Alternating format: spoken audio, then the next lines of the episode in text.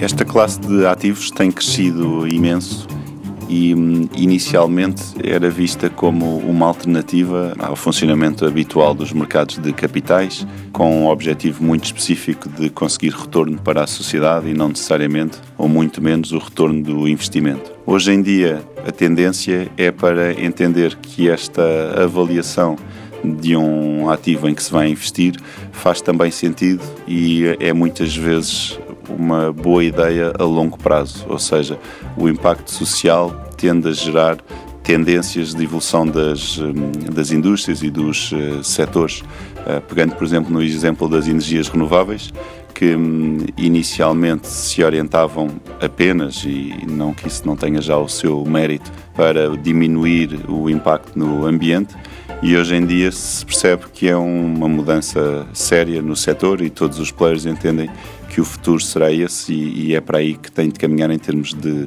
dos seus eh, serviços e dos seus produtos.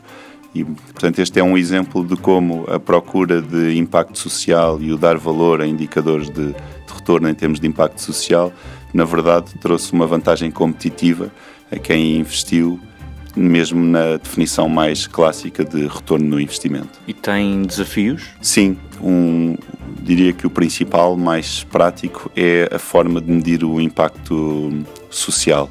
Enquanto para o retorno tradicional do investimento, a forma de um, o caracterizar em termos financeiros, indicadores como o lucro, o crescimento, a base de clientes, está já muito um, madura e um, há já muitos standards aplicáveis um, um pouco em, em, todos os mercados.